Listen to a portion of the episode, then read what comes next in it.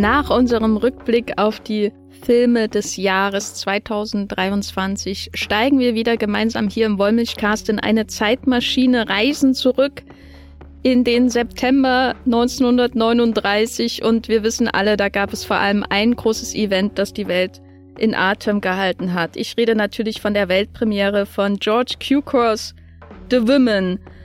Ein neuer Film hier für unsere 1939-Reihe. Äh, bisher haben wir gesprochen über Stagecoach, Gunga Din und Only Angels Have Wings. Diesmal sprechen wir über einen ganz, ganz besonderen Film. Ein Film mit 130 Sprechrollen, alle von Frauen. Ein Film mit einem großen Cast an Tiercharakteren, alle Weibchen. Ein Film, in dem, ich glaube, ein Mann überhaupt zu sehen ist auf dem Cover eines Magazins. Und ich bin gespannt, wie äh, dir, Matthias Hopf, dieser Film gefallen hat. Mein Name ist Jenny Jecke. Wir sprechen heute im Wollmilchcast über The Women. Matthias, äh, wie fühlst du dich? Ja, jetzt hast du mich auch auf so eine komische Bühne hier geführt, wo ich gar nicht weiß, in was für ein Scheinwerferlicht ich hier geraten bin. Aber ja, hallo, ich freue mich hier zu sein, ähm, um über äh, The Women zu sprechen, die Frauen. Danke für die Übersetzung, ich hätte das sonst nicht verstanden. Ja, ich finde Transparenz ist wichtig im Wollmilchcast. Dafür sind wir da. Viel Spaß mit diesem Podcast.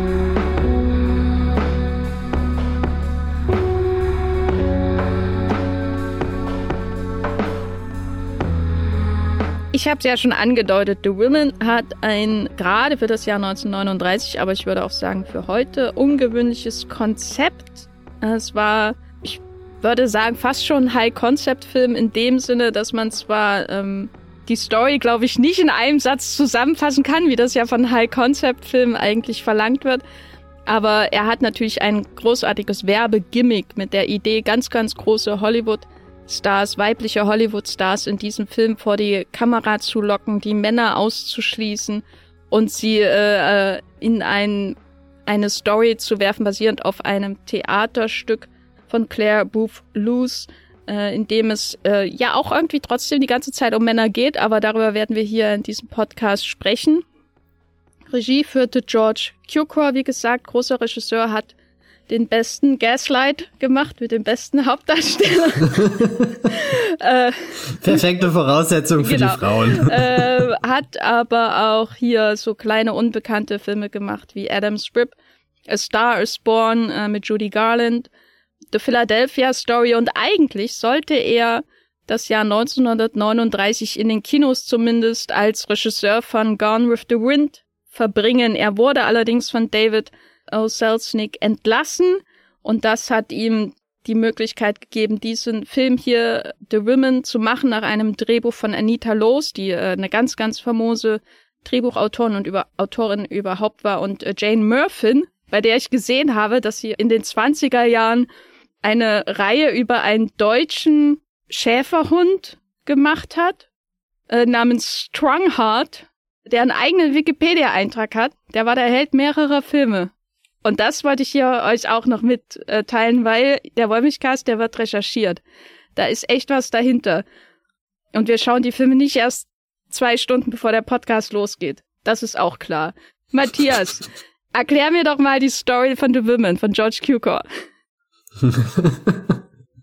naja, mal schauen, wie weit ich komme, weil es ist äh, sehr verzwickt. Also falls ihr bei äh, Game of Thrones irgendwann ausgestiegen seid, weil so viele Figuren miteinander Beziehungen hatten, dann willkommen hier 1939.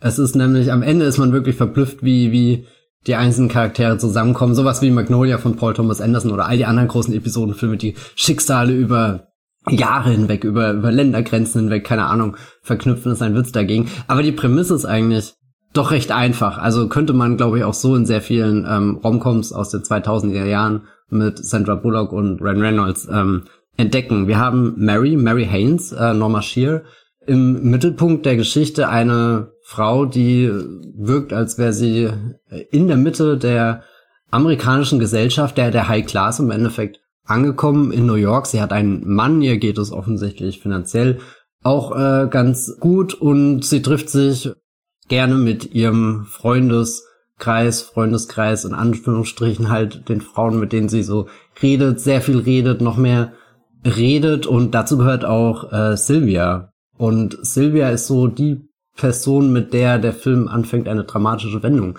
zu nehmen. Dann als sie im Manikürsalon ist, schnappt sie den neuesten Gossip auf und da stellt sich heraus, dass ähm, Mr. Haynes, also der Mann von Mary Haynes, eine Affäre hat und dann gibt's kurz so einen Moment, wo man überlegt, okay, was passiert jetzt mit dieser Information und die macht ziemlich schnell die Runde und erreicht dann schließlich auch Mary und das versetzt Mary in diese Position, wo sie merkt, okay, eigentlich habe ich hier meine Rolle gefunden. Ich bin die Mrs. Haynes, aber dieses ähm, ganze soziale, gesellschaftliche Konstrukt droht dann in sich zusammenzubrechen. Sie stellt das in Frage, was ist jetzt der nächste Schritt? Versuche ich meinen Mann zurückzubekommen oder sollte ich jetzt nicht eigentlich die Person sein, die von dann zieht, müsste ich mich vielleicht mit irgendeiner Freundin beraten, aber sind nicht vielleicht auch irgendwie die Freundin, die Person, die mich jetzt in diese komische Position bringen, wo ich dastehe und öffentlich eine Entscheidung treffen muss, obwohl ich das vielleicht mir gerne auf Bermuda nochmal genauer überlegen würde, wo ich Was mit meiner halt Mutter. So tut, ne? Ja, genau, wo, wo ich mit meiner Mutter schnell hinreise, um, um nochmal eine Nacht drüber zu schlafen, um dann doch zu der Entscheidung zu kommen, dass es jetzt der Zeitpunkt gekommen ist, um Mr. Haynes vor die Tür zu setzen. Aber was ist, wenn er mich doch liebt? Oder was ist, wenn ich ihn liebe? Oder ist er überhaupt Liebe? Oder haben wir einfach geheiratet, weil das sich gerade so angeboten hat? Oder weil das von oben herabdiktiert wurde? Ähm, ganz viele Fragen, die sich da dann auftun. Das ist aber wirklich nur die, die, die, die Prämisse, die Ausgangssituation des ersten Aktes, weil im Lauf des Films lernen wir noch viel weitere Frauen kennen, die sich irgendwie in Marys Umfeld bewegen oder in ihr Umfeld zufällig dazustoßen und auch alle Geschichten mit Männern haben, die in diesem Film nicht wirklich vorkommen, die namentlich genannt sind und auch oft Auslöser für die, die Konflikte sind, aber Jenny, du hast es ja schon gesagt, 130 Frauenrollen, es taucht kein richtiger Mann hier auf. Wir hören Stimmen am Telefon. Nee, wir hören sie nicht mal, die Stimmen am Telefon, gell? Aber kriegen Telefonate mit. Wo offenbar am anderen Ende der Leitung irgendwelche Männer sind, die versuchen, irgendwas zurechtzubiegen oder ähm, nicht. Und dann kommen, werden halt viele so, so kleine Szenen einer Ehe durchgespielt von ähm, eine junge Frau, die ebenfalls rausfindet, dass, weiß nicht, ein Mann eine Affäre hat und dann trotzdem wieder mit ihr zusammenkommt. Eine ältere Frau, die äh, sagt, ja, die erste Trennung, die habe ich schon vor 30 Jahren hinter mir. Ich bin schon mein Mann Nummer 5. Und äh, dann kommt L'amour, l'amour. Und natürlich auch irgendwie so die, die, die, die Frage, was bringt mir überhaupt die, diese Beziehung zu einem Mann in dieser Zeit, in der wir hier gerade leben, könnte nicht auch ein ganz einfaches Motiv einfach sein, man hangelt sich von Mann zu Mann weiter hoch. Das sind in den meisten Fällen dann doch auch irgendwo die Personen, von denen das Geld hier kommt, zumindest bis an den Punkt, wo man merkt, ah nein, vielleicht stand hinter einem Mann, an den ich mich gerade rangemacht habe, eine andere mächtige Frau, die diesen wiederum äh, finanziert hat. Also sehr viele Dinge über Frauen und deren Beziehungen zu Männern, die nicht auftauchen, die sich dann im folgenden Film entfalten und auch irgendwie zu so einer kleinen Odyssee führen. Wir beginnen in New York und bewegen uns mehr und mehr Richtung Reno. Jenny hat es im Vorgespräch sehr präzise analysiert. Wir sind hier genau in der gleichen Fahrtrichtung von Stagecoach. Also äh, die 1939-Reihe erweist sich einmal mehr als eine außerordentlich gut äh, konzipierte Retrospektive.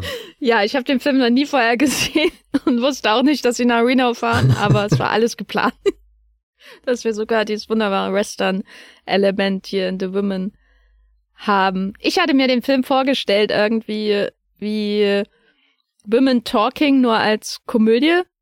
Und er ist irgendwie auch so ein bisschen wie Women Talking, als von Sarah Polly, der Film, der ja vor ein paar Jahren ins Kino kam.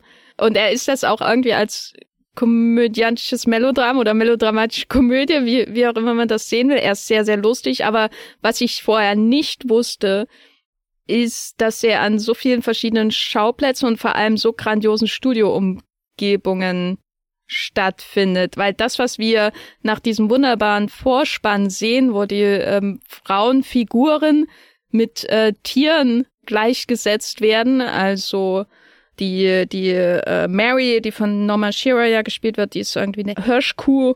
Und ich glaube die Joan Crawford, die die Affäre ihres Mannes spielt, die Crystal Ellen, auch ein ganz toller Name, für einen Gold Digger, ähm, dass man die äh, Crystal nennt. Äh, die ist, glaube ich, eine Leopardendame. Und äh, Rosalind Russell, die für mich so der MVP dieses Films ist, die ja dieses Sylvia Fowler slash Prowler spielt. da muss ich auch sehr lachen, Miss Prowler. ja, wie sie, wie sie einmal genannt wird, die das Chaos sozusagen hier auslöst, die ähm, Mary in die Situation bringt, dass sie von dieser Affäre überhaupt erfährt, die also sozusagen wirklich Chaos reigns. Ähm, mir ist langweilig als äh, reiche Society-Dame, ich muss mir Drama schaffen, sozusagen, als großes Motto äh, auserkoren hat. Und die ist eine schwarze Katze, was auch sehr, sehr passend ist, fürchte ich. Aber das, was wir nach diesem wunderbaren Vorspann sehen, ist ja dieser wirklich grandiose Schönheitssalon. Und wenn ihr euch jetzt vorstellt, ein Schönheitssalon, äh, wäre einfach so ähm, ein, ein äh, wie eine Boutique nur mit Maniküre und Pediküre oder sowas in der Art und ähm, Brazilian Waxing oder so. Nein, hier, das ist ein komplettes Fitnessstudio. Ähm, Schlammbäder gibt es und wie die Kamera durch diesen Schönheitssalon huscht, natürlich unterstützt äh, von dem Schnitt, das ist, da sieht man das Geld auf der Leinwand, möchte ich sagen. Und ich finde. Es gibt auch einfach eine, eine, äh, eine äh, Gymnastiksequenz, wo ich dachte, ich wäre ungefähr nach drei Sekunden tot, würde ich keuchend am Boden liegen und was da? und die machen das so flott, wie als wäre es das einfachste der Welt. Na schön. Ja, und was, was ich halt sehr schön finde an dieser Auftaktsequenz ist, dass äh, wir ja bei diesen 130 Sprechrollen äh, so eine Art Querschnitt von irgendwas erhalten in diesem Film. Von was können wir ja auch besprechen. Aber äh, diese, diese Reise durch den Schönheitssalon ist ja auch wie so ein, als hätte jemand mit, mit einem großen Messer durch eine Torte geschnitten und es geöffnet und du siehst alle, alle Schichten von dieser Schönheitstorte, die da existieren, ähm, alle Personen, die da miteinander sprechen, alle Frauen und natürlich die Mitarbeiterin des Schönheitssalons, die verschiedenen Altersklassen, die, das, die, das junge Mädchen, das durch die, das uns durch diesen Schönheitssalon führt, von Raum zu Raum. Äh, jedes Mal macht man als zuschauende Person eine neue Entdeckung, was er noch alles bereithält als, an Therapien, um die Frauen zu optimieren für das Leben in der High Society äh, äußerlich, vor allem weniger innerlich. Und dann kommt sie, sucht sie die ganze Zeit nach ihrer Großmutter. und wenn man die Großmutter dann sieht, dann ist sie auf, auf so einem Trainingsfahrrad und dämmelt und dämmelt und dämmelt und vorher ist eine Frau äh, auf so, so einem wirklich äh, nach Ruderboot aussehenden Rudergerät, wie man das natürlich auch heute in modernerer Form in einem Fitnessstudio hat. Und damit weiß man ja eigentlich schon alles über die Frauen, vielleicht auch unter welchem Druck sie stehen, um sich äh, perfekt zu optimieren. Und diese Frauen da, die wir in diesem Auftakt sehen, die werden ja eigentlich keine große Rolle mehr spielen, aber trotzdem haben wir ein Bild der Welt, eigentlich auch in der sich dann die eigentlichen Frauen in The Women, also Rosalind Russell und äh, Norma Shearer und natürlich Joan Crawford, die einfach auch ähm, grandios, grandiose, biestige Frau ist in diesem Film, aufhalten. Wie würdest du denn diesen Querschnitt dieser Charaktere, die wir dann antreffen, beschreiben. Also High Society haben wir ja schon gesagt, aber es sind ja nicht alles schon Frauen, die den Reichtum erreicht haben. Es sind ja auch noch andere dabei. Ja, wir haben zum Beispiel auch Bedienstete oder so. Ähm, ich bin in den Film reingegangen und habe gemerkt, okay, ja, wow, alles mit äh, Frauen besetzt, das muss ja damals bahnbrechend gewesen sein. Dann habe ich kurz überlegt, Moment, was fällt mir jetzt ein? Und dann eigentlich bin ich gerade dankbar, dass du Women Talking schon genannt hast, weil ich bin irgendwie so bei Ocean's 8 angekommen und dachte mir, weiß jetzt nicht, ob, ob das, ob wir da die größte Weiterentwicklung hingelegt haben. Ja, da kommt ja auch hier ähm, James Corden vor, ne? Damit ist ja alles gecancelt an Ocean's 8. also zwischen 1939 und wann auch immer nochmal der Oceans kam, ich glaube so 2018 maybe, I don't know. Ähm, kommt ja jetzt eh bald neuer mit äh, äh, unseren Lieblings-Barbie-Stars. Egal.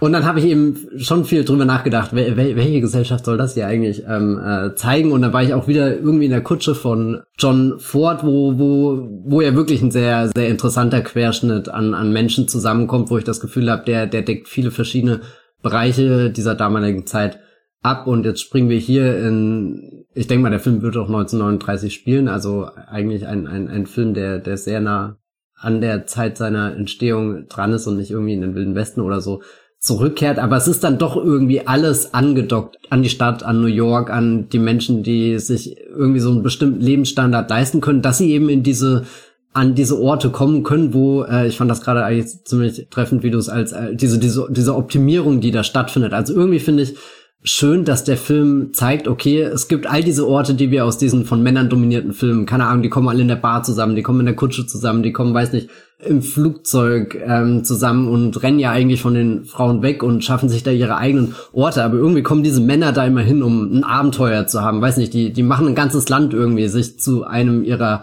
Abenteuerspielplatzorte, aka eigentlich Kriegstreiben und ähm, dass die die Orte der Frauen irgendwie gleich so so so eine Zweckerfüllung haben. Also einerseits kannst du auch irgendwie sehen, die gehen da drin auf, da gibt's irgendwie viel, was sie anspricht, wo sie sich auch zu einem gewissen Teil selbst verwirklichen können, aber zu einem anderen Teil halt auch immer mit diesem Hintergedanken, dass es eine Rolle gibt, die man zu spielen hat und dann war ich hin und her gerissen, ob der der Querschnitt, den wir jetzt sehen, ob das wirklich ein großer oder ein kleiner ist. Ich habe eher das Gefühl, er ist nicht stellvertretend für ähm, meinetwegen Gesamtamerika 1939, weil wir zum Beispiel keine äh, schwarze Perspektive oder irgendeine andere äh, Person of Color in dem Film drinne haben, sondern es sind dann doch irgendwie so alle Figuren, die du irgendwie eben an die High Society andocken kannst. Aber der Querschnitt, den wir da sehen, das ist dann schon ein recht illustrer und wir haben ja auch sehr verschiedene ähm, Frauentypen. Also auch wenn sie sich alle in der gleichen Umgebung mehr oder weniger bewegen, haben wir ähm, irgendwie den, den jungen, schüchternen Charakterkopf bis hin zu eben der Sylvia, wo du nie weißt, ist sie jetzt eigentlich wirklich eine Freundin oder hat sie, führt sie irgendwas Böses im Schild, ist sie einfach nur langweilig? Warum handelt sie, wie sie handelt? Oder hat man überhaupt eine andere Wahl, als so zu handeln, weil irgendwie muss ja der Tag ähm, gefüllt werden zwischen all den Sporteinheiten, zwischen all den Maniküren, zwischen all den ausgedehnten Bädern, die man nimmt. Und bin dann doch irgendwie so zu dem Entschluss gekommen, dass es eigentlich ein Ensemble ist, mit dem man auch überraschend viel Spaß haben kann. Und dann habe ich wieder versucht, irgendwie den Bogen zu jetzt zu schlagen und Filme zu finden, an die mich erinnert. Und dann bin ich tatsächlich wieder an so diesen, diesen Episodensachen hängen geblieben, eben wie Magnolia, den ich schon erwähnt habe. Oder tatsächlich Liebe ist ein Film, an den ich ziemlich oft ähm, denken musste. Und ich glaube, dass der, dass das prägnanteste Echo, was ich von The Women entdeckt habe, ist gar nicht so sehr im Kino, im Film gewesen, sondern in einer Serie, nämlich Gossip Girl. Und ähm, weiß nicht, ob ihr das gesehen habt, aber da geht's ja auch wirklich ganz viel darum, wie so Nachrichten, also wie halt der Gossip ähm, verteilt wird, natürlich in der Serie mit den Möglichkeiten des 21. Jahrhunderts, also alles geht noch viel schneller. Du hast äh, Internet, du hast Handys und das ist hier natürlich alles nicht drin, aber dieser, dieser Grundgedanke, dass so einer hat irgendwo eine Information aufgeschnappt, die muss unbedingt weiter erzählt werden, das ist auf einmal gerade ganz wichtig. Darum dreht sich in dem Moment alles irgendwie. Du hast nicht irgendwie dieses, dieses große Leiden der Männer, was irgendwie in den anderen Filmen oft drinne war. Hier jetzt zuletzt dem, dem, dem Fliegerfilm, wo, wo wir uns ja lieber in den, den Tod mit einem Flugzeug stürzen, als irgendwie in die Augen einer Frau zu schauen, bei der wir länger als fünf Minuten oder so bleiben müssten. Und keine Ahnung, wie sich Botschaften verteilen, da ist für mich schon ein, ein, ein Netzwerk und ein, ein Querschnitt an Frauen entstanden. The Women 1939, directed by a man. Ja, danke nochmal, dass du das betonst. Schöner Abschluss, nein. Ähm, ja, bei Gossip Girl ist das äh, titelgebende Gossip Girl ja auch ein Chaos-Agent so ein bisschen, ne? in dem diese Gossip-Geschichten anonym in die High Society von Manhattan, die junge High Society von Manhattan hineingegeben werden, was dann alle aufschreckt, diese Rolle übernimmt ja hier im Grunde Sylvia, nur weniger clever, würde ich sagen. Naja, und ich glaube, Sylvia macht es auch sehr viel, weil es sie selbst einfach unterhält, während ich glaube, Gossip Girl als der Charakter in Gossip Girl sieht sich noch in so einer größeren Verantwortung so. Weißt du, irgendjemand muss das ja covern. Irgendwo gibt es diese superreichen Teenies in der Upper East Side. und, und, also da berichtet keiner drüber. Weißt du, das ist nicht groß genug, dass die New York Times darüber schreibt und es ist nicht trivial genug, dass es einfach so am Schulhof oder so rum erzählt wird, sondern es braucht diese, diese Gossip Girl Instanz, um dieses Leben von Blair Waldorf und Serena Vanderwoodson, um das alles irgendwo einzuordnen und zu klären. Das, das ist wichtiger als alles, was in irgendwelchen Geschichtsbüchern steht, was Gossip Girl per kurzen äh, Pager-Mitteilungen äh, ähm, verteilt und, und das habe ich irgendwie immer bewundert, dass da so, so, so, so ein Work-Ethos auch irgendwie existiert und hier habe ich das Gefühl bei The Women, dass es nur so ist, der Gossip ist jetzt da, er ist heiß, wir müssen ihn weiterbringen und es macht gerade auch, äh, also so, es wäre wär einfach eine fatale Chance, es nicht zu tun. So, so, es ist noch nicht wirklich das große System hinter dem Gossip. Also großes System würde ich auch nicht sehen, aber ich würde schon sagen, dass die Sylvia, die gehört zwar mit dazu, während das Gossip Girl, glaube ich, auch eher so eine Position der Betrachtung von außen einnimmt, ähm, aber die Sylvia, die genießt ebenso die Macht, die sie hat, indem sie vielleicht auch die einzige Macht hat, die sie ausnutzt.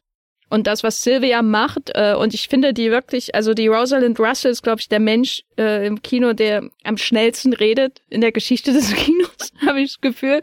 Ähm, und sie hat auch so eine wunderbare, hohe, schmale Statur, die da manchmal sich auch biegt und windet, wie man das gar nicht erwartet und sehr große Komik hervorruft. Aber sie hat auch äh, so und sowas Infernalisches, weil das sind ja alles in Anführungszeichen Freundinnen, aber gleichzeitig ist es natürlich auch befremdlich, wie lustvoll sie ihrer Freundin Mary, ähm, die fest im Sattel ihres Lebens sitzt, wie man sie am Anfang ja auch sieht im Garten mit ihrer Tochter äh, auf, in, auf einem Pferd. Wie lustvoll sie dieses Leben in Unordnung bringt, wie lustvoll sie ihr Schmerz zufügt indem sie sie so in diese Situation hineinlockt mit, geh doch auch mal in diesen Schönheitssalon, geh doch auch mal zu dieser Frau für die Maniküre, damit du deinen, äh, wie heißt das, Red Jungle? Ja. Nagellack bekommst. Und das ist ja alles so wie so eine Marionettenspielerin. Und das, was natürlich den Film dann ähm, von der Dynamik äh, auch ähm, befriedigend macht, ist, dass sie ja auch ihre ihre Rechnung am Ende bekommt, so die äh, Sylvia. Aber gleichzeitig dachte ich auch die ganze Zeit, was ist, wie, wie fies und abartig die Leute in diesem Film miteinander umgehen, die Frauen in diesem Film teilweise miteinander umgehen. Es wird aber alles mit so einem Lächeln gemacht, weil wir natürlich als Zuschauer, Zuschauende darüber lachen können, über Sylvia und wie schnell sie redet und äh, dann uns natürlich auch freuen, wenn die Crystal die ja auch nicht gerade unschuldig ist an der ganzen Geschichte, sie dann eben ähm, abschätzig behandelt. Äh, obwohl sie nur Parfümverkäuferin ist, wenn die Sylvia und ihre Freundin da versuchen zu spionieren im Parfümladen, um die Crystal zu erkennen und alle Verkäuferinnen nacheinander durchgehen und erst denken, das ist sie und dann dreht sie sich um. Nein, das kann sie nicht sein. Äh, und dann kommen sie wirklich zu Joan Crawford, die ja inszeniert wird wie, oh mein Gott, ist ja ein Hollywood-Star äh, äh, in diesem Parfümladen. Ähm, und eigentlich sind sie ja in der, der Situation als reiche Frauen, die da zu einer Verkäuferin gehen, da absolut die Kontrolle auszuüben, aber die Crawford, äh, die übernimmt das ja und äh, huscht sie dann aus dem Laden raus, äh, kuscht sie raus äh, und ja, erniedrigt sie ja auch mit dem Prowler-Spruch, der wirklich famos ist. Da hat man viel Freude dran, aber alles unterschwellig, was da eigentlich passiert, ist sehr, sehr fies. Freundschaft an sich ist ja auch eine Frage, die man bei diesem Film in den Raum stellen kann. Also was ja auch bemängelt wird, äh, was ich oft gelesen habe, dass der Film nicht feministisch sei, weil die Frauen alle toxisch miteinander umgehen, kann ich irgendwie nachvollziehen, aber andererseits ist das eben auch der Grund, den Film zu schauen, wie, wie viel Spannung und, und Gift es zwischen diesen Frauen teilweise auch gibt. Ne? Also definitiv Unterhaltungsfaktor, aber ich habe mich auch manchmal gefragt, ist das dieses eine ungeschriebene Gesetz, was in der Welt von The Women existiert, irgendwie, dass, dass sie, also ich meine, was spricht denn dagegen, dass sie sich einfach wirklich freundschaftlich zum Kaffee trinken verabreden? Also so, wo, woher kommt dieser, dieser, dieser Drang, der irgendwo in, in dem Film schlummert, dass das alles mehr oder weniger auf sowas jeder muss gucken, wo er für sich selber ähm, bleibt. Also eigentlich wird er ja, ich meine, denen geht's ja alle einigermaßen finanziell gut und ich meine, selbst wenn du eben noch hier den Nagellack verkaufst, hast du ja eventuell die Chance, irgendwie gesellschaftlich aufzusteigen, wenn du dir den richtigen Mann äh, schnappst und danach kannst du den nächsten schnappen und den nächsten, aber bitte nicht, Achtung vor den Radioleuten, die sind äh, gefährlich, die sind nämlich nicht äh, eigenfinanziert, sondern fremdfinanziert. Traue, traue niemals einem Mann, der Back heißt, das ist das, was ich aus genau. dem Film mitnehme dann dachte ich schon irgendwie so, so warum ist immer diese diese giftig aufgeladene Atmosphäre? Aber es ist ja ich glaube, das ist ja Teil des, des High Concepts, was du am Anfang gesagt hast. Also ich glaube, man kann den Film so, so handlungstechnisch schwer auf einen Satz runterbrechen, aber diese, diese paar ungeschriebenen Dinge, die halt einfach passieren. Also so, so, so, weiß nicht, so wie halt beim Jurassic Park deine Dinos zurückgebracht werden, ist halt hier die giftige Atmosphäre irgendwie äh, der, der, der Standard, den du drin hast. Und die Art und Weise, wie die Figuren oft ineinander eingeredet haben und versucht, haben die auch so ein bisschen strategisch zu, zu positionieren, so wie als ähm, mal gucken, was, was als nächstes passiert. Ich musste sehr auch an Love and Friendship denken, hier von äh, Whit Stillman, die Verfilmung. Keine Ahnung, auch schon wieder ein paar Jahre her. Und ich glaube auch Whit Stillman wäre ein guter Regisseur, sollte man The Women irgendwann mal in der Gegenwart äh, nochmal neu auf äh, legen und irgendwie versuchen, diesen, diesen. Ohne Mac Ryan oder mit Mac Ryan? Wie, es gibt ja schon ein Remake von The Women ich, mit ich, Mac ich glaub, Ryan. Ich glaube, wir müssen die, die, die nächste Generation dann halt mit Reese Witherspoon oder ähm, weiß gar nicht, wer die Hauptrolle spielen könnte. Ich meine, vielleicht. Ist das dann nicht Little Big Lies einfach? ja, verdammt. Das ist, Oder ist es Big Little Lies? Ich kann mir nie merken, wie die ja, heißt. Stimmt. Wir, wir haben sie schon. Nicole Kidman, Shiley Woodley, Zoe Kravitz sind schon alle am Start, verdammt. Da hat man auch die, die Klassenunterschiede sehr stark. Ja, ja, ja. Nee, ja, keine Ahnung. Also ich, so so dieses dieses bissige hat was äh, sehr Whit Stillman mäßige. Es hat einen riesigen Unterhaltungsfaktor. Es tut auch manchmal weh. Du fragst dich, boah, ist müssen die wirklich um ihr Überleben kämpfen? Das ist ja auch manchmal so eine Frage, die da drin steht. Geht's denen nicht allen gut? Haben die eigentlich alle nur First World Probleme? Oder oder kratzt sie das schon tiefer auf und sowohl bei bei The Women als auch bei bei Whit Stillman komme ich irgendwo an den Punkt und sehe, nee, da, da sind schon schon vollere Figuren da. Das sind nicht einfach nur so weiß nicht, so, so aufgesetzte äh, Pappmännchen oder Figuren, was auch immer, die, die nur in den Film reinsetzt und die nur da sind, um, um so, so weggekegelt zu werden von dem, von dem Gossip, der äh, wild aus dem Boden sprießt. Völlig äh, daneben sind diese Metaphern, die gerade gar nicht mehr zusammengehen. Aber ich war irgendwann wirklich involviert in die Schicksale und also da bringt er schon eher dann das äh, Kunststück zusammen, dass er von dieser, meinetwegen von diesem fast schon zynischen, gesellschaftssatirischen Ansatz auch eher in diese emotionale Richtung geht, die dann andere Sachen wie, wie Magnolia oder so, den ich jetzt schon erwähnt habe, der am Ende ganz bewusst äh, sagt, oh Gott, wir sind alle verbunden und das eine, was jemand hier tut, wirkt sich vielleicht auf irgendwas anderes aus. Also ich finde, er geht da einen sehr schönen Balanceakt und ich glaube, also oder ich weiß nicht, so, so die Frage, wenn wir jetzt von 2023 auf den Film gucken und uns fragen, ist das ein feministischer Film? Ist ja überhaupt schon diese, diese Ambition zu sagen, wir besetzen das so, so konsequent nur mit Frauenrollen. Also, wie gesagt, ich suche immer noch nach dem, dem perfekten Äquivalent in unserer heutigen Zeit und stolper wieder bei Ocean's 8 über James Corden und komme nicht weiter. Oh Gott. Das ist schon ein Statement, der Film. Also ich glaube, das, das kann man ihm nicht nehmen, dass, dass der heraussticht, sowohl damals als auch noch heute. Ja, ich finde das auch spannend, diese ganze Repräsentationsfrage in The Women, weil, weil wir als Zuschauende mit unserem 2024 Mindset ja. Ah ja, wir sind ja 24 schon, oh Gott. Ja, wir an diesen Film bestimmte Erwartungen stellen, denen er äh, sich gefälligst zu, zu messen hat ähm, was wir, glaube ich, in dieser Form nicht bei Stagecoach machen würden. Bei Stagecoach, den schaut man und denkt, ja, ist ein Western, damit haben wir so ein gewisses Framework, gewisse ähm, Muster, in die wir den Film so sofort einordnen können. Und wenn da mal eine gute Frauenrolle ist, dann denken wir, ja, Glück gehabt. Ähm, aber bei The Women ist es interessant, der interessante Effekt, den ich auch aus vielen Reviews herausgelesen habe, dass man dadurch, dass man das Konzept hat, dass man viel höhere Maßstäbe erfüllen muss. Ne? Also es, es reicht da nicht, dass der Film ein viel, viel ähm, progressiveres Casting hat als 99 Prozent der anderen Filme in Hollywood, die 1939 erschienen sind. Und über ein paar davon werden wir hier noch sprechen in diesem Podcast, sondern er muss dann unseren 2024 Standards entsprechen. Und wenn er das nicht tut, dann watschen wir ihn noch schwerer ab, als wir Stagecoach oder ähnliche Filme abwatschen würden. Geschweige denn von Gunga Din, wo ja die Frau auch an allem schuld ist. ähm, aber das ist dann eben ein schöner Abenteuerfilm. Ja, da haben wir nicht die Erwartung, dass das eine, eine, eine vielschichtige, interessante Frauenfigur zeigt. Hier sind ungefähr zehn vielschichtige, interessante Frauenfiguren drin. Ich würde auch sagen, die Norma Shearer-Figur, die ist zwar auf dem Papier ein bisschen langweilig, weil sie eben die leidende Frau ist und als Persönlichkeit nicht so prall und unterhaltsam wie eben die Sylvia oder eben die Joan Crawford-Figur oder eine von den vielen anderen. Ich möchte an dieser Stelle auch noch Paulette äh, Goddard erwähnen, die dann äh, auf der Ranch in Reno dazukommt, in Reno, Nevada, wo man sich eben schneller und leichter scheiden lassen kann als in New York. Und deswegen fahren die dann dahin mit dem Zug. Ein Zug kommt in diesem Film auch vor, sehr wichtig für den Bäumigcast. Und äh, die eben auch Ist die Lok männlich oder weiblich? Das interessiert mich sehr. Als jemand, der mit Thomas die kleinen Lokomotive aufgewachsen ist, ja, Lokomotiven haben Geschlechter.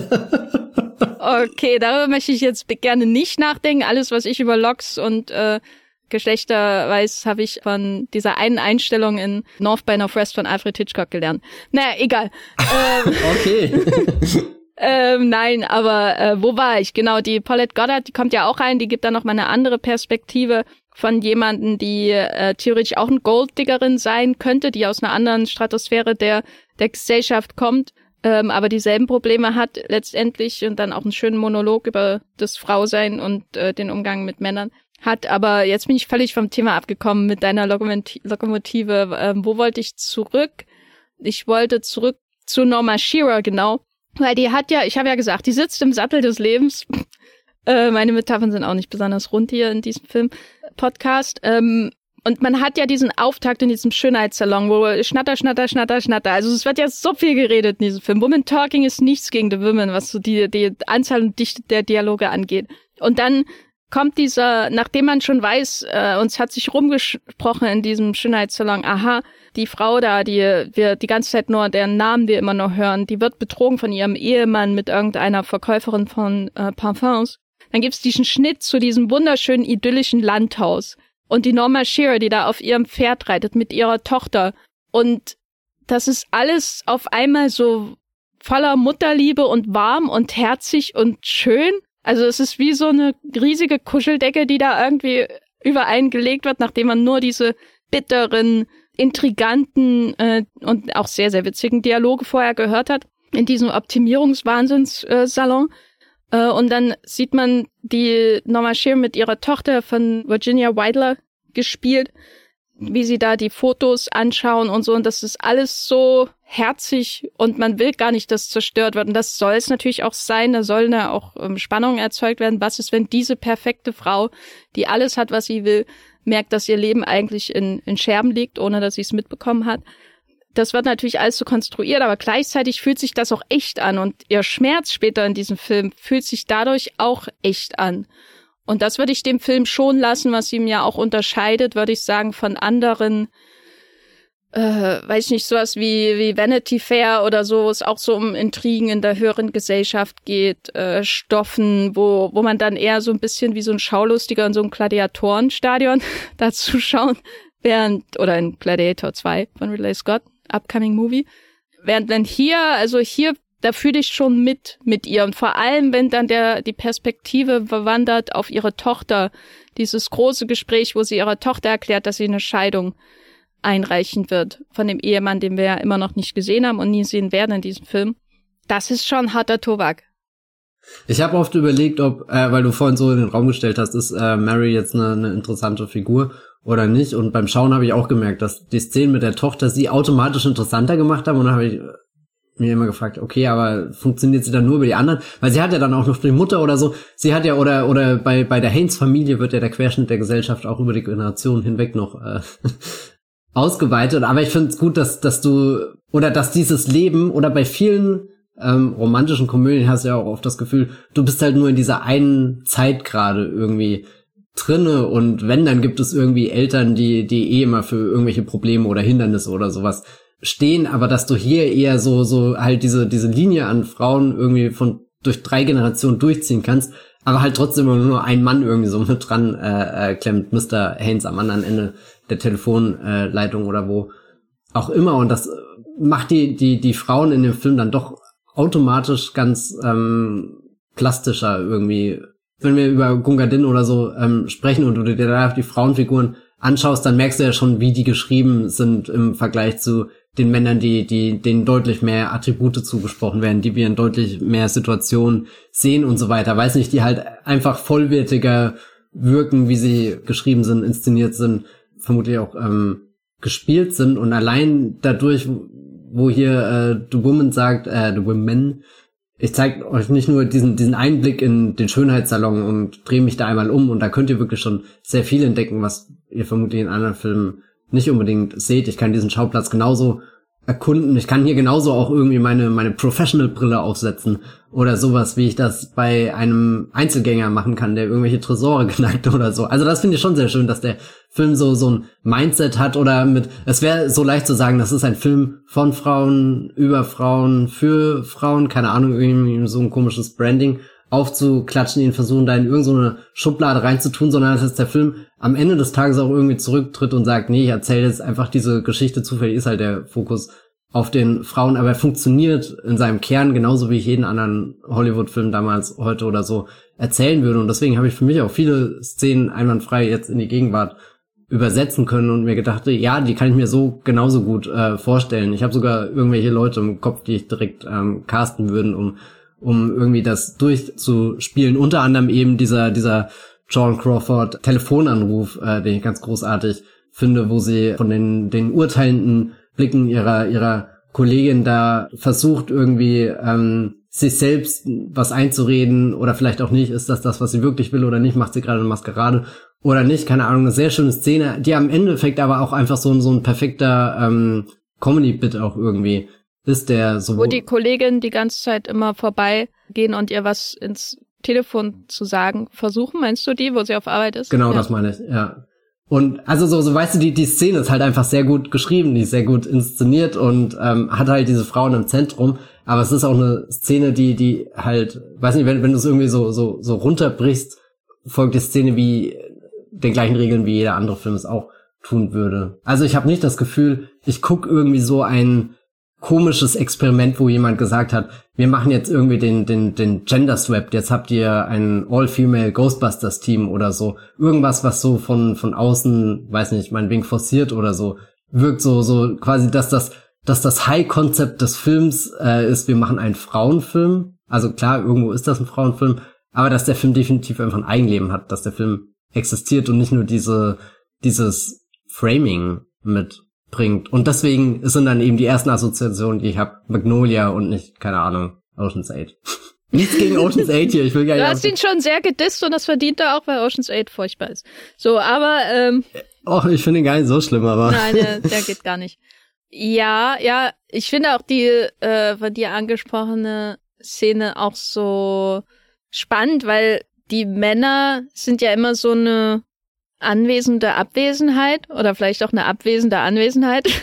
Das könnt ihr euch aussuchen äh, in diesem Film. Also, weil es eben diese Gespräche gibt, aber nicht ihre Stimme hört und alles quasi gechannelt wird, alles kanalisiert wird durch die Reaktion der Frauen, die dann wieder darauf reagieren. Also in dem Fall zum Beispiel ist es ja ähm, der Versuch von ihr, ihn doch noch dazu zu kriegen, den Abend mit ihr zu verbringen oder sowas in der Art. Also sehr auch äh, von ihrer Seite auch so ein Versuch, so ein bisschen äh, manipulativ daran zu gehen, wie lockt sie ihn äh, weg zu sich. Das Verführerische wird sehr stark in den Vordergrund äh, gerückt, weil der Film muss ja irgendwie auch die Szenen ersetzen, die normalerweise in so einem romantischen oder einer romantischen Komödie ähm, stattfinden würden, wo man eben dann Mann und Frau hat, die dann eben sich zum Beispiel Dialoge an den Kopf werfen, wie in Screwball-Manier oder miteinander flirten oder was weiß ich, oder romantische Liebesszenen äh, in solchen Old Hollywood, äh, Classical Hollywood Filmen.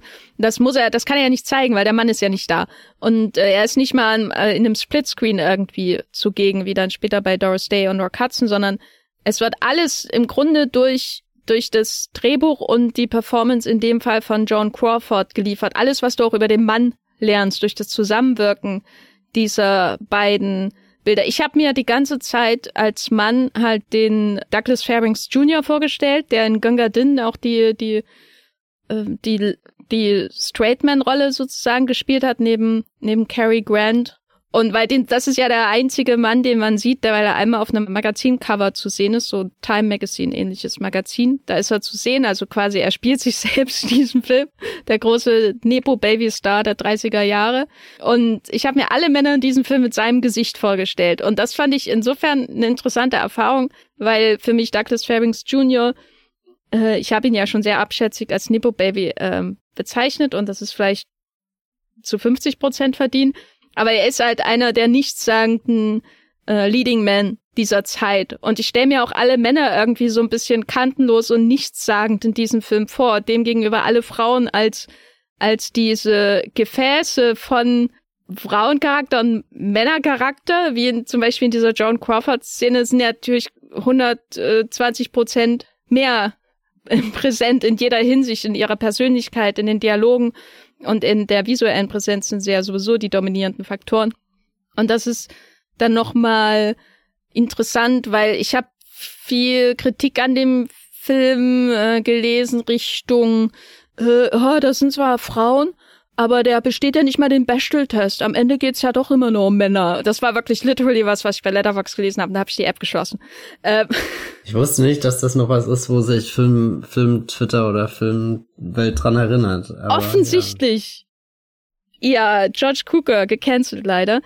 Und man kann halt so einen Film natürlich nach diesen Maßstäben messen und bewerten. Ist natürlich auch die langweiligste Auseinandersetzung mit einem Film wie The Women, weil das, was ihn natürlich viel, viel spannender macht, ist, wie er, wie er diese Schauspielergefäße sozusagen, wie er sie verwendet, wie er, wie er äh, sie auch als Verstärkung verwendet, der Auseinandersetzung mit dieser Art von Frau sein in dieser Society oder von den Frauen auch ähm, oder des Frauendaseins von Frauen, die in diese Society hineindringen wollen, wozu ja die Joan Crawford-Figur gehört als Verkäuferin, aber auch die Paulette Goddard-Figur ähm, gehört.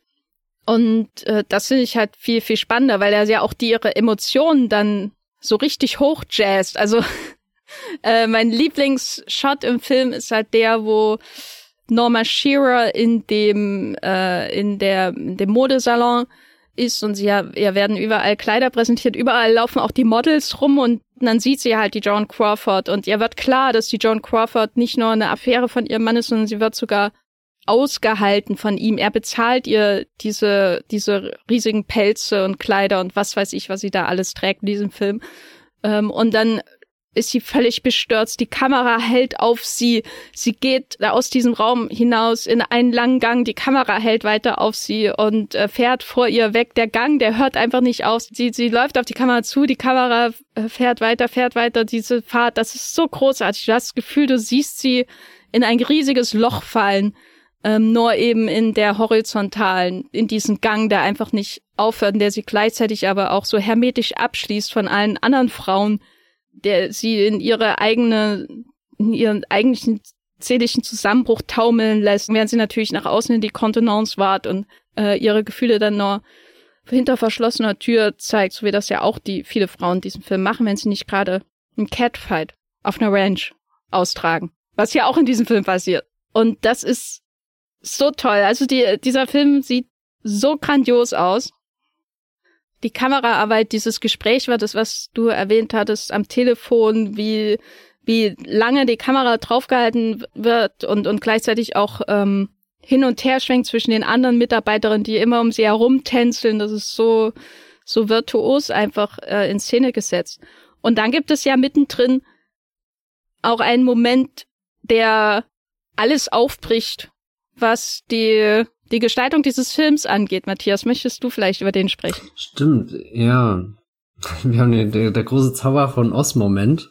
Wenn wir hier ähm, in die Welt der, der, der Mode eintauchen und plötzlich Technicolor sagt. Ähm, mich gibt es auch im Jahr 1939 wenn George Cukor schon nicht seinen äh, Zauber von Oz inszenieren kann, dann zumindest die Träume der Frauen oder sind es vielleicht die Albträume? Fragezeichen. also ich fand, fand die Szene sehr interessant und sie, also keine Ahnung, ich wusste auch nicht, dass sie drin ist und sie kommt eher auch relativ früh, hätte ich jetzt gesagt. Ich habe jetzt nicht auf die, die Laufzeit geschaut, aber definitiv eher nach dem ersten Akt so ungefähr positioniert, oder? Ja, ja. Ja, also jetzt nicht irgendwie, dass du sagst, okay, das ist äh, der Höhepunkt des Films, wo, wo, wo ein, ein, ein, ein Traumballett stattfindet, wie zum Beispiel bei Barbie, oder das ist äh, irgendwas, was den Film in zwei Hälften spaltet und wir haben vor Mr. Haynes und nach Mr. Haynes oder sowas, sondern es ist eher so, so, es passiert fast beiläufig, bist du da hingeführt, es ist einfach was, was diese Frauen gerade machen, was sie interessiert und dann ist irgendwie so, so ein Ding, was, was der Film als Attribut nur den Frauen zuordnen, weil die Männer ja eh nicht zu sehen sind und wir gar nicht wissen, vielleicht interessiert sich Mr. Haynes auch unfassbar für Mode und wir haben ihn komplett unterschätzt, aber wir sehen ihn ja nicht. Wir wissen gar nicht, ob er gut aussieht, ob er schlecht aussieht, ob er, ob er, ob er gut gekleidet ist, ob er schlecht gekleidet ist. All die Dinge, die müssen wir ja ableiten eben von den, den, den Gesichtern der Frauen, wenn sie über die Männer reden oder so, oder wenn wir die Frauen kennenlernen und wissen, okay, darauf ähm, geben sie Acht, das ist ihnen wichtig, das sind die Werte, die sie äh, für, für relevant halten, dafür kämpfen sie und vielleicht kann ich davon dann ableiten, was äh, ein Mr. Haynes oder wie auch immer sie dann heißen, was das für, für ein Typ von Mann ist. Also, und deswegen habe ich die, diese, diese Technicolor-Sequenz dann so aufgefasst mit, das ist so, so, so der, der ultimative Eintritt in ihr Reich, mehr noch als irgendwie der, der Schönheitssalon oder so, den wir in allen Details ähm, kennenlernen, findet das so, so eine, so eine, so eine Fantasieerfüllung irgendwie statt. Nach und nach dachte ich dann irgendwie auch, aber ist es wirklich so, ist es, weil, weil ich hab nie so, so, so die, die, die, dieses pure, ähm, du verlierst dich da drin jetzt erlebt, sondern der ist ja auch sehr, sehr hastig, dieser, dieser Einschub, so eins nach dem anderen, ein Kleid nach dem anderen, eine Frau nach dem anderen irgendwie ähm, läuft dann durch das Bild. Also es ist auch irgendwie so so eine Hektik, so so auch so so ein ein wir haben gar keine Zeit, uns richtig jetzt in all den Eindrücken zu verlieren, die uns geboten werden, den Farben, den, den tollen Kleidern und so. Eigentlich würde ich das gerne anschauen, aber das denke ich mir auch jedes Mal, wenn ich irgendwie in meiner Timeline die ganzen Videos von den, den, den Fashion Weeks und so weiter hab, wo du, du hast ja eigentlich wirklich nur, das Model läuft da den Laufsteg entlang und in dem Moment erlebst du es halt, aber du, du, du kannst ja selten irgendwie so die, die, die Sache einfach anhalten, um dich genau irgendwie jetzt in einem Design oder sowas vertiefen. Und äh, deswegen finde ich die Szene sehr interessant und bin hin und her gerissen, ob das jetzt so so diese diese ultimative Erfüllung für äh, die Figuren in dem Film ist oder ob es nicht auch irgendwie so so eine Überzeichnung ist von dem äh, was sie eigentlich in ihrem ganzen Leben erleben, nämlich diese diese diese Optimierung, da werden wir wieder, ähm, die du ganz am Anfang angesprochen hast, ob ob das nicht äh, quasi in in schön strahlenden Farben äh, diese, diese, diese Optimierung versteckt, aber insgeheim kommt trotzdem irgendwie so der, der Stress, der Druck hinter dem Ganzen ähm, raus. Aber das macht irgendwie die Szene interessant für mich, dass sie einfach da drin ist. Aber ich kann sie auch nicht so richtig an den Rest des Films anschließen. Also sie sticht definitiv heraus, hat eigentlich, ja, ich weiß nicht, ich, ich finde sie spannend, aber es ist nicht so, dass es wie, wie jetzt, weil gerade das, das äh, äh, hier ein, ein Traumballett erwähnt habe, zum Beispiel bei Barbie, weiß nicht, das, das ist besser platziert in dem Film. Das geht so direkt über von äh, und, und, und jetzt das nächste Level der, der Kennification von Barbieland, keine Ahnung, und eigentlich äh, will er hier I'm Just Ken sein. Aber ich bin immer für, für stilistische Ausbrüche in Filmen. Das sind eigentlich immer die, die Sequenzen, über die ich mich am meisten freue, vor allem mit so unerwartet passiert wie hier. Und dann ist es ja definitiv eine Sequenz, ähm, über die man nachdenken kann und die nicht einfach nur so wirkt, wie als hätte jemand vom Studio gesagt, der Farbfilm ist interessant, weil auch Frauenfilme interessant sind. Keine Ahnung. Wie hast du denn die wahrgenommen? Wusstest du, dass sie drin ist? Ja, das habe ich vorher gelesen, genau. Also für mich ist es so ein, so ein Unfall, der irgendwie gelingt. Weil, okay, ja. weil der Gucker die wohl nicht mochte und nicht in seinem Film haben wollte. Ah, okay. Aber hat er, hat, hat er sie gedreht? Das weiß ich gar nicht. Er hat aber dann später in einem Interview auf jeden Fall gesagt, dass es sie nicht mochte. Ähm, und das kann ich auch irgendwie nachvollziehen. Aber andererseits passt es für mich schon sehr, sehr gut in den Film, weil hier ja sozusagen nochmal das ultimative Bild dafür gefunden wird, wie diese Frauen ständig diesem Druck äh, ausgesetzt sind, bestimmte Rollen zu erfüllen, nach außen hin Rollen zu übernehmen, als Mutter, als Ehefrau, als Geliebte. Und ich finde es halt so, so bizarr. Ich meine, diese, diese Kleider in dem ganzen Film sind wunderbar. Die sind ja von Adrian, auch ein sehr berühmter Kostümdesigner. Und äh, ob schwarz-weiß oder bunt, das ist alles endlos schön, das anzuschauen. Manche sind auch ein bisschen bizarr, aber auch schön trotzdem.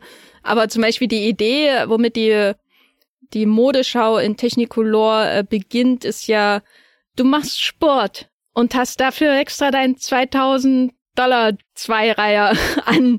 Und du machst das. Und du also erst Tennis und dann weiß nicht äh, irgendwas anderes Volleyball oder so. Und dann geht es ja von einer Beschäftigung die Frauen ausüben zur nächsten. Ähm, hauptsächlich Freizeitbeschäftigung äh, weniger äh, man sieht da keine Frau in einem Büro oder so einem Büro in klassischen Büro-Outfit sondern es ist alles sehr stark auf die Repräsentation der Familie nach außen gegenüber anderen Frauen, die ebenfalls äh, dasselbe machen müssen, äh, ausgerichtet. Und dass man überall perfekt aussieht. In jedem, jeder Lebenssituation. Selbst wenn du schwitzend irgendwie auf dem Tenniscourt hin und her springst oder so. Äh, bis hin dann äh, zu der verführerischen Frau im, äh, in, im Ballkleid. Und das ist halt einerseits eine, eine Sequenz, die, die eben aufgesetzt wirkt, so ein bisschen. Äh, wie als wollte jemand Leute extra ins Kino locken, weil ihr könnt ja auch bunte Sachen sehen, da müsst ihr nicht in Gone with the Wind gehen oder so, oder Zauberer von Oz dafür. Aber andererseits ist es halt auch irgendwie eine passende Repräsentation von Ideen, die schon in diesem Film existieren und die auch ähm, nach außen getragen werden. Ja, gerade auch durch diese Eröffnungssequenz in dem Schönheitssalon, aber dann auch später. Also ich fand es schon sehr prall. Ich kann aber auch äh, nicht sagen, dass ich jetzt wie gebannt da diese zehn Minuten oder was das ist, da diese Modenschau angeschaut habe, sondern es war dann irgendwann auch so der Moment, wo ich da, aha, noch ein Kleid. Hm, okay. Aber das, das, das ist ja quasi der Moment, wo ich dann, also am Anfang war ich so, oh, oh mein Gott, mh, interessant, was passiert hier? Und später war es, oh Gott, mh, weiter, weiter, weiter. Also wo ich mich so, so selbst wie in so einem Hamsterrad gefühlt habe. Und ich, also das ist ja im besten Fall vielleicht der Trick irgendwie, den, den Kokor oder wer es auch immer inszeniert hat. Ja, ja. Es sieht auf jeden Fall ähm, wunderschön aus. Das muss man dem Film schon lassen, der auch im Schwarz-Weiß. Ja, bunte Farben interessieren mich sehr. Gut. äh, der auch in Schwarz-Weiß wunderschön aussieht, der Film.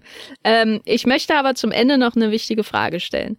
Äh, und zwar, dieser Film macht ja keinen Hehl darum, dass der Ehemann sie wirklich betrügt. Das ist ja nicht hier so eine große Missverständnisgeschichte und deswegen werden sie auseinandergebracht und eigentlich war er ihr immer treu, sondern es ist sehr offensichtlich was passiert. Auch da wir ja öfter die Perspektive von Crystal, also John Crawford, äh, bekommen, dass er das wirklich äh, macht, dass er sie betrügt. Und dann kommt es ja auch zur Scheidung mit dank dieser wunderbaren Reno-Sequenz. Ähm, und dann gibt's ja einen Zeitsprung von ein, zwei Jahren. Ähm, und dann kommt es trotzdem am Ende, nachdem die Sylvia nochmal wirklich ihr Fett wegbekommen hat, mit Hilfe von der realen Hollywood-Kolumnistin Hedda Hopper, die ja auch mitspielt. Und es gibt dann die große Versöhnung. Wir sehen den Mann nicht, aber der Film endet, äh, falls ihr ihn nicht gesehen habt, habt äh, damit, dass die Norma Shearer mit offenen Armen auf die Kamera zuläuft. Also im Grunde wird nochmal diese diese Gangsequenz, äh, die ich schon vorhin erwähnt hatte, in Erinnerung gerufen, nur diesmal ins Positive gewendet. Sie ist nicht isoliert äh, vom Rest der Welt in ihrem Schmerz, sieht nicht vor Augen, wie ihre Welt zusammenbricht, sondern sieht vor Augen ihren Ehemann, zukünftigen Ehemann schon wieder, von dem sie sich schon geschieden hatte, mit offenen Armen. Sie läuft nicht ins nichts in ihren eigenen Schmerz hinein, sondern sie läuft auf ihn zu und wir repräsentieren oder wir sind ja in der Perspektive von ihm. Sie läuft ja im Grunde auch auf uns zu, äh, wenn sie da auf die Kamera zuläuft, was auch eine äh, bizarre Position ist, die man da als Zuschauende. Wir sind der Mann, den wir nie wir gesehen haben. Wir sind der, oh der betrügerische Gott. Mann, der, der diese arme, liebende Frau ähm, hinters Licht geführt hat und betrogen hat mit äh, John Crawford, was ich aber verstehen kann. Ich meine, es ist John Crawford. Und dann nimmt sie ihn sozusagen zurück. Das ist darauf endet der Film. Das ist das große Happy End. Und das wird natürlich auch äh, gerade von einem jüngeren Publikum, glaube ich, heute sehr, sehr stark kritisiert. Zumindest habe ich das auch in diversen Reviews äh, gelesen. Es wird dem Film stark angekreidet. Ich kann das auch wiederum verstehen, aber andererseits ist, der, ist der Film nicht dazu da, um meine Moral zu bestätigen oder meine, meine Prinzipien zu bestätigen, dass nein, sie sollte sich freikämpfen und ein eigenständiges Leben führen oder so. Ähm, aber wie stehst du denn äh, dazu? Hat es für dich den Film ruiniert, Matthias? Es hat wirklich, ich habe danach die Filmkopie genommen und verbrannt. die ich hier zu Hause natürlich besitze. Nein, ähm, ja, sagen wir, es ist jetzt nicht das Ende, mit dem ich gerechnet habe, ehrlich gesagt, wo ich den ganzen Film angeschaut habe, um mal hier so ein völlig äh, random Beispiel zu bringen, als ich hier mit Sascha von Pew Pew Pew über die Star Wars Serie Endor gesprochen habe. Das erzählt die Vorgeschichte von einer Figur, die später eine Schlüsselfigur in der Rebellion gegen das Böse ist. Also gegen Mr. Haynes. Und wir haben oft über die Serie wie die The, the Education of Cassian Endor haben wir das oft genannt. Also dass, dass er in diesen Episoden, er ist am Anfang ziemlich dumm, unaufgeklärt in Anführungsstrichen. Und mit jeder Episode, mit jeder Begegnung, die er hat auf seiner Reise auf den verschiedenen Planeten und so, die er ist, erfährt er mehr über ähm, das, was er selbst sein kann, über die politischen Gefüge um ihn herum, die, weiß nicht, äh, zukünftige Gesellschaft, in der er sich bewegt. Und das führt am Ende dazu, nach zwölf Episoden, dass er eine Entscheidung trifft, die ihn definitiv mehr Richtung Rebellion äh, bewegt als Richtung Imperium. Und äh, um das zurück zu münzen auf äh, The Women, weil ich tatsächlich daran denken musste. Ich dachte, der erste Instinkt bei Mary ist ja irgendwie, ich bin verheiratet, ich habe eine Tochter, ich habe eine Mutter, ich lebe hier dieses äh, High Society in New York. Leben, das ist ja eigentlich das amerikanische Bilderbuch, was gerade aufgeklappt wird und ich habe gar keine andere Idee, wie ein Leben hier aussehen kann und deswegen ist auch erstmal so der Instinkt irgendwie, das muss ja in Takt gehalten werden, in Stand gehalten werden. Das ist ja auch irgendwie so das Signal, was außen von, von der Mutter kommt mit, lass doch erstmal nach Bermuda gehen und nochmal eine Nacht drüber schlafen oder so. Spreng doch dieses krasse Leben nicht äh, in die Luft, auch wenn Sylvia wahrscheinlich damit ihre größte Freude hätte. Also Sylvia ist ja hier die, die Harley Quinn so ein bisschen in der äh, Geschichte. Und nach und nach macht der Film ja auch eine Odyssee mit ihr. Also jetzt äh, im Endeffekt sehr gerade die nicht nur Richtung Reno, aber sie hat ja sehr viele Begegnungen, wo sie dann doch zumindest für den Querschnitt, auf den wir uns jetzt hier geeinigt haben, verschiedene Frauen trifft, die verschiedene Leben führen und eben jünger sind als sie, aber auch schon älter sind als sie und von deren Erfahrungen schöpft sie, glaube ich, in dem Film definitiv und und und da findet dann eben die Education of Mary Haynes statt und dann habe ich das Gefühl, ja, kann, ich muss das akzeptieren, dass sie sich als Filmfigur, soweit muss sie sich respektieren, ich will sie da nicht verurteilen, dass sie am Ende auf Basis all der Erfahrungen, die sie gesammelt hat, dass sie trotzdem irgendwie das Gefühl hat, dass, dass die Rückkehr äh, zu, zu, zu Mr. Haynes irgendwie jetzt die, die richtige Entscheidung ist. Also du siehst schon, so, so, so, so richtig überzeugt kann ich es nicht sagen. Ich glaube, ich täte mir leichter, das zu sagen, wenn der Film irgendwie einen stärkeren Fokus auf die Liebesgeschichte hätte. Weil so diese Frage nach Liebe, die ist ja auch jetzt nie so, so, so richtig emotional hier ähm, begründet oder erklärt oder herangegangen. Also das ich habe den Film jetzt oft immer so so habe den Bogen irgendwie zu Romcoms oder so geschlagen, aber so so richtig wie eine Romcom lässt das sich ja auch nicht schauen. Also ich habe hier nicht nicht so so perfekte Pairings oder so, was halt eben auch nicht funktioniert, weil wir immer nur eine eine Seite eigentlich haben. Wir wissen ja auch nie wirklich, ob ob der Mr. Haynes, auf den sie sich am Ende zubewegt. Ich meine, vielleicht äh, ist das ja auch wirklich nur eine Erweiterung von Gaslight und George Cukor spielt uns hier ein ein Meta äh, Kinostreich, weiß ich nicht.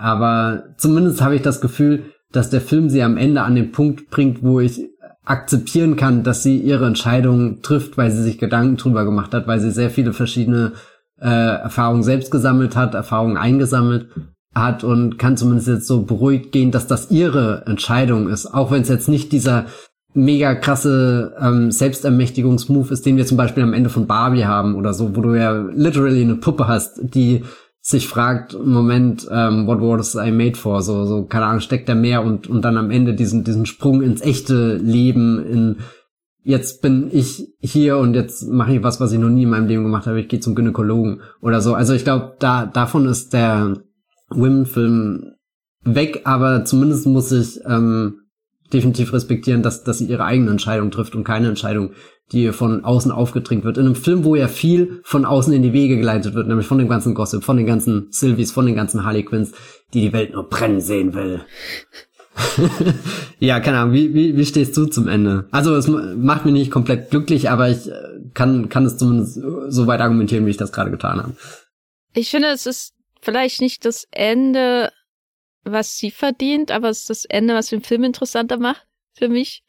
Also okay. ähm, sie hätte natürlich auch einfach befreit hinausgehen können und das wird, möchte man vielleicht als moderne Zuschauerin oder äh, Zuschauer auch lieber sehen oder so, weil es eher den eigenen Vorstellungen entspricht, was man von so einer Narration erwartet, wenn da nur ein Cast von Frauen ist, die alle super unterhaltsame und äh, unterschiedliche Figuren darstellen, dann erwartet man, dass er seine progressive Message bis zum Ende irgendwie durchhält und sie dann ihr dann ihren emanzipatorischen Gynäkologen-Moment gibt.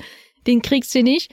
Aber andererseits ist es für mich auch interessanter, das irgendwie zu vereinbaren, äh, weil man sieht diesen ganzen Schmerz, weil sie ist da in diesem Tunnel und hat ja auch einmal den Moment, wo sie fast zu ihm zurückgeht, aber in dem Moment hat er schon ähm, angekündigt, dass er die George Crawford heiratet. Es ist so ein Auf und Ab. Sie geht da wirklich durch die Hölle wahrscheinlich auch, ähm, weil ich habe ihr die Liebe zu ihm schon abgenommen, auch wenn da natürlich irgendwie auch das so ein bisschen Interpretation von meiner Seite wahrscheinlich ist und weniger, was der Film wirklich liefert an Hinweisen darauf.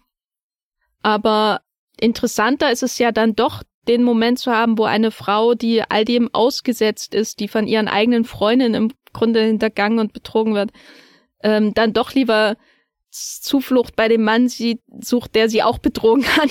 Also das ist so eine so ein schwieriger, ähm, kantiger, schwer zu verdauender Brocken, mit dem man dann hinterlassen wird, weil äh, ich mir da eben ein, ein glückliches gemeinsames Leben dann hinterher schwer vorstellen kann. Das, was auch daran liegt, dass die Männerpräsenz eben so äh, vor allem in einem Licht, im Licht des Betruges sozusagen ähm, vorkommt in diesem Film. Und andererseits gibt es eben auch so, oder folgt er damit auch so ein bisschen bestimmten Melodramen aus den 30er Jahren, allen voran sowas wie Backstreet, wo äh, eine Frau als Affäre eines erfolgreichen Geschäftsmanns ihr ganzes Leben verschwendet, im Grunde, während er eine, eine eigene Familie hat und eine politische Karriere anstrebt und sie ihm dabei hilft, ähm, diese Ziele zu erreichen, aber immer die Frau im Schatten, immer die Frau in der Nebenstraße ist. Ähm, und äh, das dann als große Tragödie so dargestellt wird, wie sie da untergeht. Äh, toller Film von John M. Stahl. Äh, gibt's auch ein Remake mit Charles Boyer. Naja, egal. Und irgendwie folgt dieses Ende dieser Tradition der leidenden Frauen, die alles für ihre Liebe tun, weil ihnen auch sonst von der Welt wenig andere Möglichkeiten gegeben werden, sich, sich auszuleben, außer in einer Beziehung zu einem Mann als Ehefrau daheim mit Kindern. Und andererseits ist es aber eben auch so ein, finde ich, bis heute dann doch wieder so ein Zeichen von einer eigenen Selbstbestimmung, ne? Also ich gehe den falschen Weg. Oder den Weg, von dem ihr denkt, dass er vielleicht falsch ist. Wer weiß, ne? Also da ändert sich eben auch die Interpretation durch die Jahre Abstand, weil damals hätte wahrscheinlich jemand, damals wäre wahrscheinlich der gesellschaftliche Konsens gewesen, Scheidung ist die absolute Ausnahme, nur weil der Mann einmal einen Fehltritt hat, machst du das nicht. Ähm, in den 70ern hätte das dann schon wieder ganz anders ausgesehen und heute sowieso. Ähm, und dadurch verändert sich auch die Deutung des Films und das macht es ja auch spannend, einen Film wie The Women von 1939 heute zu schauen. Insofern, ich bin zwiegespalten, aber ich mochte den Film sehr. Ich meine, weißt du, mit welcher Option wir jetzt noch gar nicht gerechnet haben? Vielleicht ist Mr. Haynes, den wir ja nie sehen, wirklich so unfassbar krass, dass du am Ende deine komplette Würde aufs Spiel stellst, um zu ihm zurückzukehren. Also wenn der große Twist des Films gewesen wäre, dass er aussieht wie Charbonnier, dann hätte ich natürlich alles verstanden, was in dem Film passiert. Außer ihre Scheidung. ja. ähm, da, als wäre aber lustig, wenn sie am Ende da ihm entgegengeht und er ist so der, äh, der Bösewicht aus Gaslight. Äh, Schnitt auf ihn. Ein, ein, eine, äh, eine Nuancenfrage noch. Ja. Würdest du den Film schlussendlich, also du weißt, das Ende führt dahin, dass er zurückkommt. Also irgendwo, dass der Film doch eher zynisch gerahmt ist, würdest du ihm sowas unterstellen? Weil ich glaube, auch wenn ich sage, es ist jetzt keine leichte Romcom oder sowas, würde ich ihm nie sagen, dass er generell, oder um nochmal dieses, äh, warum sind die Frauen alle giftig zueinander oder so, diese Frage, ob quasi der Film am Ende weiß nicht, es widerspricht sich für mich so. Du, du hast diese große Produktion und legst so viel Wert, um irgendwie all das von Frauen zu zeigen, nur um dann am Ende sie irgendwie so einzusperren. Weiß nicht, das finde ich fast schon hinterlistig irgendwie in der Haltung des Films. Und ich habe jetzt nicht das Gefühl, dass George Cukor ein Mensch ist, der sowas inszeniert, aber kann man das reininterpretieren? Ähm, naja, das ist, könnte man machen, wenn man ihn wieder an heutigen Maßstäben ansetzt. Das ist halt die Schwierigkeit im Umgang mit so einem Film. Also ich finde den Umgang oder die Darstellung der Frauenfreundschaft äh, finde ich schon zynisch. Das passt auch zu einer Drehbuchautorin wie Anita Los.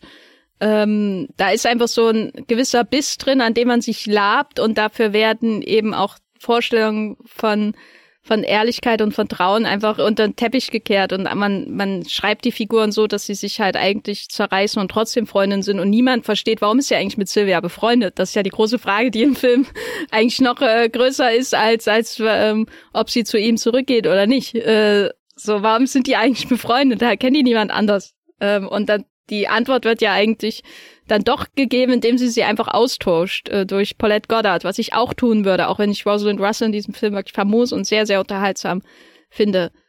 Ob man den Film als ganzes Projekt als zynisch bezeichnen kann, äh, finde ich schwierig, weil man ihn immer noch vor dem Kontext der Entstehungszeit betrachten sollte. Und äh, da mag äh, die Darstellung der Frauen einem irgendwie bitter aufstoßen, ähm, weil es im Grunde ein Film über Frauen für Frauen ist, wo ihnen aber so ein, so ein toxischer Spiegel vorgehalten wird, der vielleicht auch sehr stark mit Klischees von, von Bitchfights und so weiter ähm, arbeitet, die äh, von der Zeit etwas überholt wurden.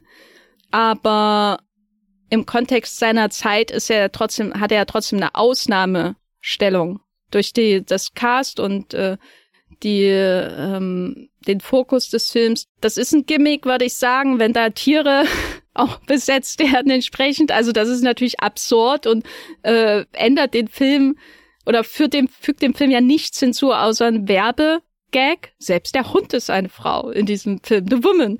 Ähm, das ist ja völlig absurd, aber ich finde, als, als Konzept ist es trotzdem ähm, nicht zynisch oder so, sondern ich finde ihn viel mehr, viel mehr äh, mutig, weil er mutig vielleicht aus heutiger Sicht, vielleicht war es damals nicht mutig, aber aus heutiger Sicht wirkt er wiederum ein bisschen mutig, weil er halt auch nichts beschönigt. Da ist keinerlei Sentimentalität mit, oh, Frauen zu halten zusammen oder so, außer die, die familiären, familiären Bände. Da wird ein Zusammenhang gezeigt zwischen äh, Mutter und Tochter, also in allen drei Generationen. Das ist das Einzige, wo ich da wirklich so einen wirklich großen Idealismus sehe. Bei der Familie, da, da sind die Bande.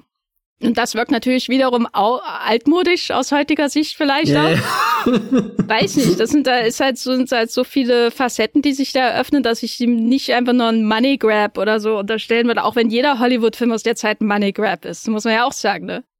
Also ich habe noch nie einen Hollywood-Film gesehen, der ein Money Grab ist. Das, das, das ist mir. also um, ums Geld geht's in allen das ist ja eben dann doch nicht Women Talking, ne? wo man, äh, wo man andere Ziele, glaube ich.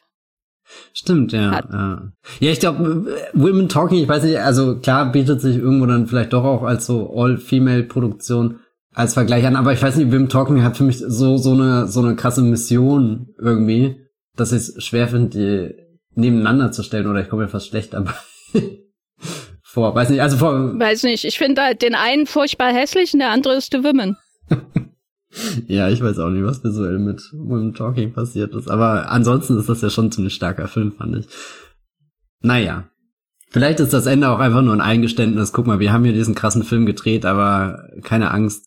The Secret Life of Women ist dann doch nicht so äh, eigenständig, wie ihr das denkt, liebe Männer. Ihr könnt wieder Gungardinnen. Ja, oder, oder Liebe und äh, persönliche Zuneigung kann man nicht irgendwelchen intellektuellen Idealen von Emanzipation unterwerfen. Das ist vielleicht auch das Wahre an dem Film. Was auch sehr ähm, natürlich zum Individualismus äh, des Gesellschaftsbildes passt, was in Hollywood-Filmen aus der Zeit gezei äh, gezeichnet wird. Ein sowjetischer Film wäre wahrscheinlich anders geendet am Ende. Aber so ist das eben. Das ist halt, repräsentiert halt auch Hollywood und die Sicht auf, auf die Menschen. Und das kann ins Zynische umschlagen. Man kann es aber auch ein bisschen mit weniger mit weniger Strenge, glaube ich, betrachten, was hier am Ende passiert. Und dann hat man immer noch einen Film mit wunderbaren One-Linern. Äh, und davon ist der Film ja voll und deswegen hat er mir auch sehr viel Spaß gemacht. The Women und George Cukor.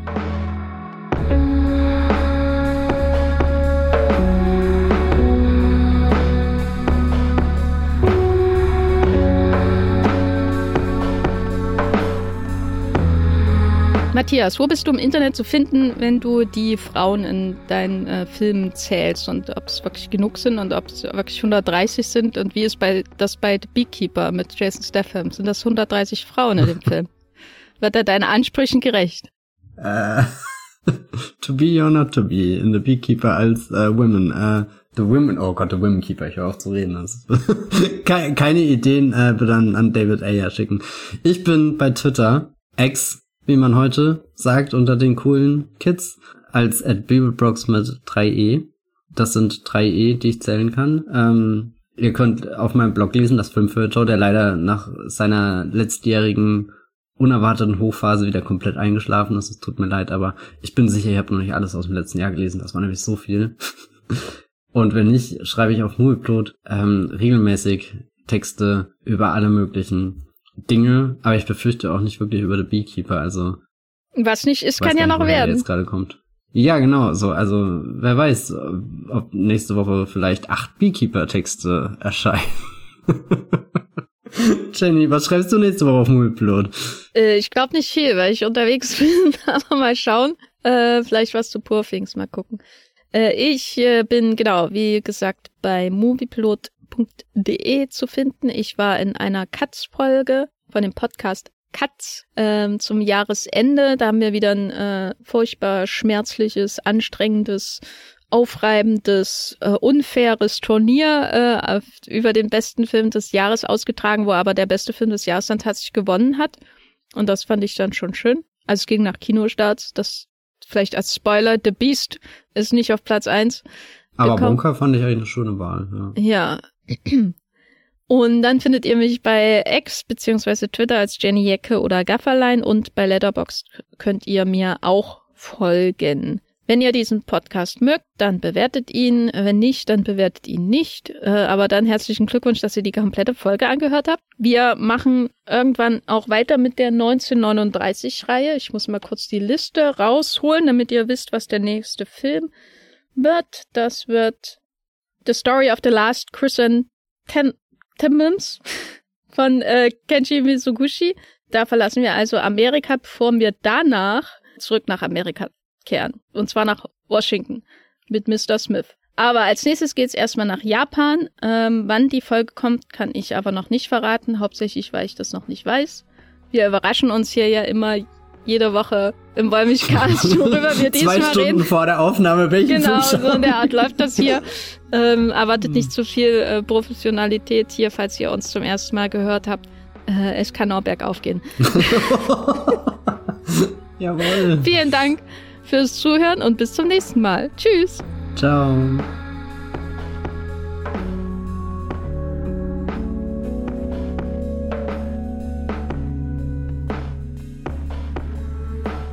Der Wollmilchcast wird produziert von Matthias Hopf und Jenny Jecke. Unser Intro und Outro stammt aus dem Song Slam Canto von Kai Engel. Ihr könnt den Podcast bei allen gängigen Apps abonnieren und wir freuen uns über Kommentare und Bewertungen bei iTunes.